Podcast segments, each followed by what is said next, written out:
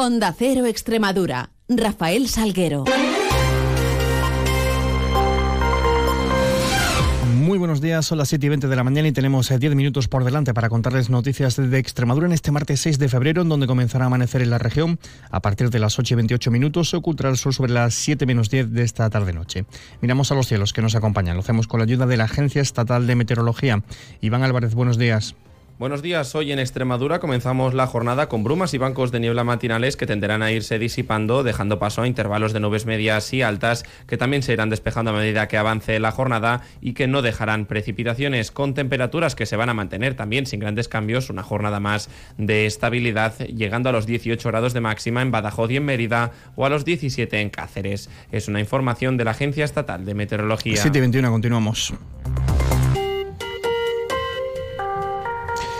El ministro de Transporte y Movilidad, Óscar Puente, visitaba ayer Extremadura, mantenía un encuentro en Mérida con la presidenta de la Junta, María Guardiola, para abordar la situación de las infraestructuras en la región, asegura Puente, y remarcaba que para el Extremadura es una prioridad y el objetivo es acabar con la injusticia que ha sufrido la región tras décadas de faltas de inversión. Apuntaba que eh, se supera los 600 millones de euros durante 2024, tan solo con las obras ya que, que están ya en marcha en la región. Sobre infraestructuras ferroviarias, esto contaba. Estructura, estamos trabajando en la última etapa de la renovación de vías y andenes en las estaciones de Mérida, Aljucén y Cáceres.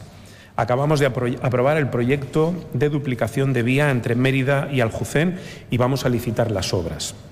En algo más de un año, para el segundo semestre de 2025, esperamos contar con la implantación ya del ERTMS.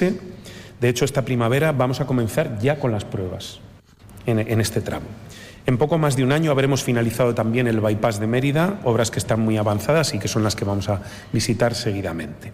Ambas actuaciones van a permitir mejoras de tiempo de viaje eh, en torno a 15 minutos y Madrid y Badajoz quedarán conectadas ya en cuatro horas. Se prevé que este año finalice el 70% de la plataforma ferroviaria del tramo Talayuela-Monfragüe. En verano se sustituirá además el tren Intercity por un Albia y se detallaban diversas eh, acometidas, eh, como por ejemplo la recuperación de la vía Ruta de la Plata por la que se va a seguir luchando, apuntaba a la Comisión que se mantuviera el tramo Plasencia-Salamanca-Zamora-León vía de la Plata y hemos conseguido que se mantenga la ruta de la Plata en la red global. Ya hemos licitado la redacción del estudio de viabilidad de esta conexión ferroviaria. En carreteras también se ha programado una importante agenda de inversiones. Dando la variante de Zafra, la variante de Malpartida, el nuevo puente de Cabezuela del Valle, el acceso sur de Badajoz y el primer tramo de la autovía Cáceres-Badajoz en el entorno de Cáceres.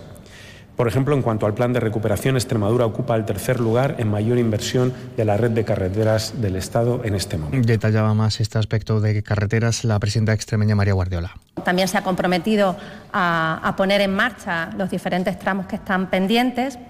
Tenemos que conectar Extremadura con... Inciden que es prioridad para el Gobierno central la conexión con Lisboa por Extremadura porque yo creo que, en este tema eh, se lleva demasiado tiempo eh, mareando la perdiz, eh, si me permiten la expresión. Y yo creo que es el momento ya de tomar decisiones. Nosotros, insisto, creo que vamos a llegar a un acuerdo, pero también les digo, y lo dije en Castilla-La Mancha y lo digo aquí, mm, si al final no hay acuerdo, nosotros vamos a, tomar decisiones porque la, la, Unión Europea intervenga y hay una implement decision entre el gobierno portugués y el gobierno español y este tema se despeje. Para nosotros es absolutamente prioritaria la conexión Madrid-Lisboa, lo digo bien claro y vamos a apostar muy, muy, muy fuerte porque sea una realidad. También se refería a la conexión con el Levante, apunta que se invierten ya 62 millones de euros para el tramo de 11 kilómetros entre Torrefresneda y Santa María y desde aquí a Ciudad Real se plantean otras soluciones como la eliminación de puntos negros o un tercer carril. En el corto plazo. Y esas actuaciones pasan, como digo, por mejoras en la infraestructura existente en este momento, básicamente a través de, esos dos mecanismos. Reducción de puntos negros y, la implantación del tercer carril, que, que va a mejorar sensiblemente la, circulación en esa, en, esa, en esa vía.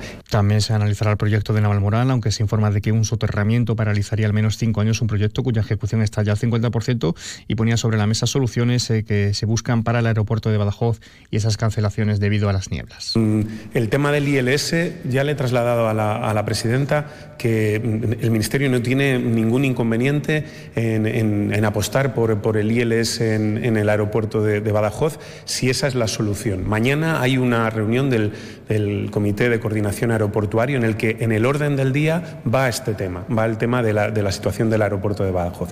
Una situación que sobre todo se ha agravado en los últimos años. Es algo que no sabemos muy bien por qué, porque en los periodos analizados en relación con los tráficos del aeropuerto de Badajoz, digamos en la etapa anterior al, al, 2018, el, último quinquenio analizado, los episodios de nieblas eh, eran y un apunte, el documento oficial de Extremadura, hoy el DOE publica la Ley de Presupuestos de Extremadura para 2024, la que fue aprobada en pleno de la Asamblea de Extremadura el pasado viernes. Cuentas que entran en vigor desde el 1 de, de enero porque lo hacen con carácter retroactivo. Noticias en Onda Cero Extremadura. Les contamos que el número total de viviendas a 1 de enero del 2021 en Extremadura, según datos del censo, era de 698.505, de las cuales 434.364, es decir, más del 62% eran viviendas principales u hogares, y del total de hogares casi el 29,4% eran unipersonales, de forma que este es el tipo más frecuente en Extremadura, según datos difundidos por el Instituto Nacional de Estadística. Sobre salarios también les contamos que el Consejo de Ministros va a aprobar hoy martes la subida del salario mínimo inter profesional para 2024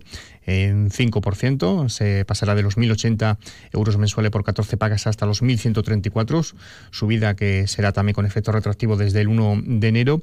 Y un apunte de empleo. Las ofertas de empleo pública en la plataforma InfoJobs se han situado en los 2.098 en enero en Extremadura. Es un descenso del 12,4% respecto a ese mismo mes del año anterior.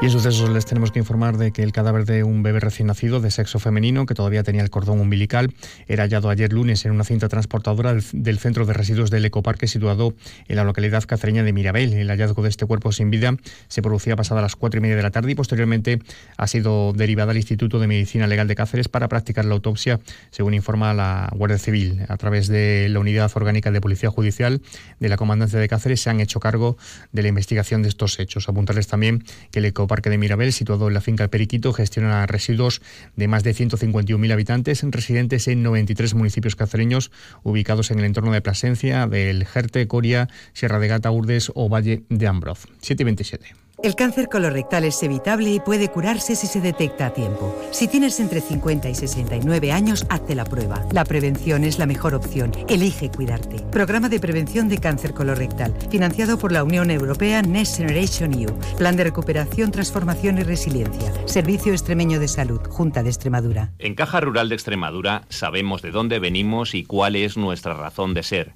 Nos debemos a nuestra tierra y a su gente, a sus sueños, ilusiones y proyectos. En Caja Rural de Extremadura destinamos una parte muy importante de nuestro beneficio a mejorar nuestra sociedad. Somos la caja de la cultura, de la cercanía, de la solidaridad y de la innovación, y por eso contamos con la mayor red de oficinas en la región. Porque ese es nuestro compromiso, estar siempre contigo. Como tú, nosotros somos Extremadura, Caja Rural de Extremadura. La, Caja de Extremadura. Si tienes entre 50 y 69 años, programa de prevención de cáncer colorectal. Financiado por la Unión Europea Next Generation EU. Plan de recuperación, transformación y resiliencia. SES Junta de Extremadura.